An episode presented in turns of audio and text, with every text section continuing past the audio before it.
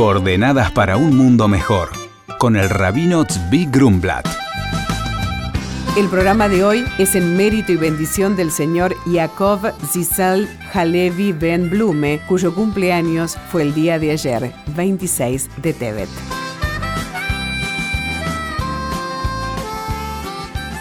Muy buenos días, Shalom. El jueves pasado, jueves 11, fue en el calendario 24 de Tevet. 24 de Tevet es el día del fallecimiento de Rabbi Shneur Zalman del Yadi hace alrededor de 200 años atrás. Rabbi Shneur Zalman fue el fundador del movimiento Chabad y escribió dos obras bases máximas dentro de lo que es la escritura judaica. Uno es el Shulchan Aruch, el Código de Leyes Judío, y otro es el libro Tania, que es un libro básico de la mística. De alguna manera existe en el mundo una idea como que la mística y la racionalidad se contraponen. Y a simple vista es así. Pero en realidad, justamente, tanto Maimónides como le hablábamos la semana pasada, tanto Rabbi Shneur Zalman del Yadi, y eso es lo que realmente refleja lo que es el judaísmo, la racionalidad y la fe van de la mano. Es decir, es como que diríamos que hay tres escalones. Hay un escalón que primero es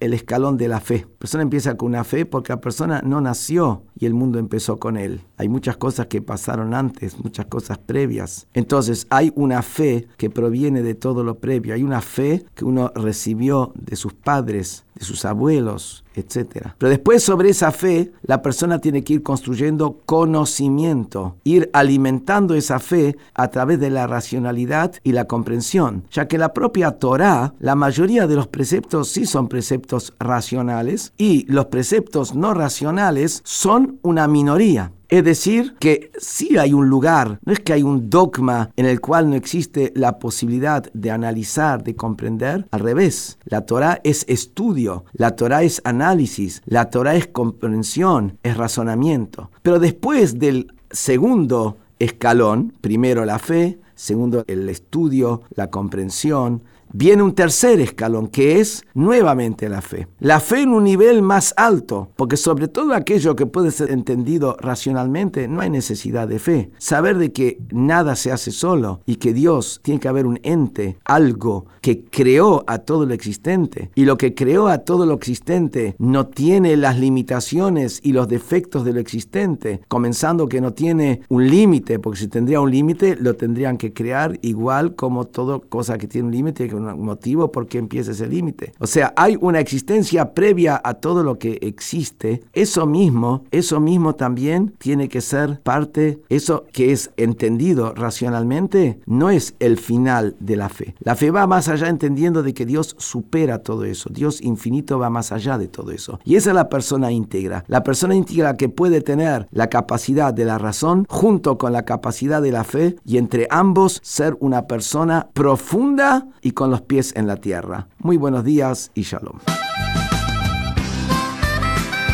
Nos escribe Camila de Buenos Aires y dice, hola Rabino, ¿es posible que alguien tenga mala suerte? Mi abuela solía decir acerca de esas personas que no tienen más sal. Tengo título universitario, soy una mujer culta, pero parece que no puedo ganar dinero. Hola Camila, responde el rabino. La palabra masal se deriva del verbo hebreo nosel, que significa fluir. Masal es la energía que fluye hacia nosotros desde arriba y por eso a menudo nos deseamos mutuamente más al tov, lo que realmente significa que tengas un flujo de energía positiva. El masal, la suerte, afecta innumerables áreas en la vida de una persona. Una persona puede tener mal masal en un área específica, pero un gran masal en muchos otros. Entonces, en lugar de enfocarte en la presencia o ausencia de masal en tu vida, concéntrate en hacer lo que sea que tengas para ganarte la vida. Asegúrate de que orar a Dios, la fuente de toda riqueza, da caridad lo mejor que puedas, porque ese es el mejor camino para el masal financiero.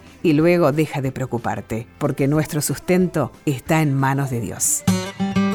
Por consultas al rabino pueden escribirnos a coordenadas.jabad.org.ar.